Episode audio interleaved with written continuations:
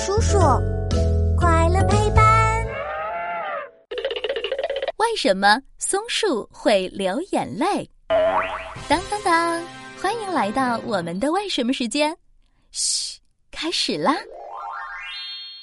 小朋友们，我跟你们说，今天早上我去公园散步的时候，发现了一件特别让人生气的事。当时我正好走到松树林附近。忽然看到有一棵松树身上被划了一道大口子，哼，是谁这么可恶，竟然破坏松树？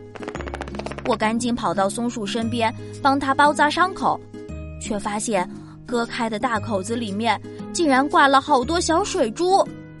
哎呀，这些水珠该不会是松树的眼泪吧？松树好可怜呀，都疼得流眼泪了。小宝贝，松树可不是在流眼泪哦，它呀是在用这些长得像眼泪一样的小圆球来保护自己呢。那这些小圆球是怎么保护松树的呀？要回答这个问题呀，还得从松树身体里的小管道说起。你们知道吗？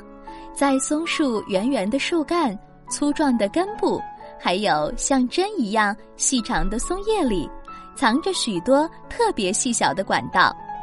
这些管道不但能像一条四通八达的马路那样，通往松树身体里的各个部位，它们还有一个特别神奇的本领，那就是制造和运输松枝。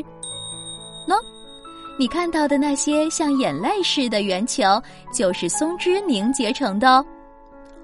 哦，当松树受到伤害啦，松枝就会迅速穿过管道，跑到松树受伤的地方，封住伤口，不许周围的有害物质趁机溜进松树的身体里，伤害松树。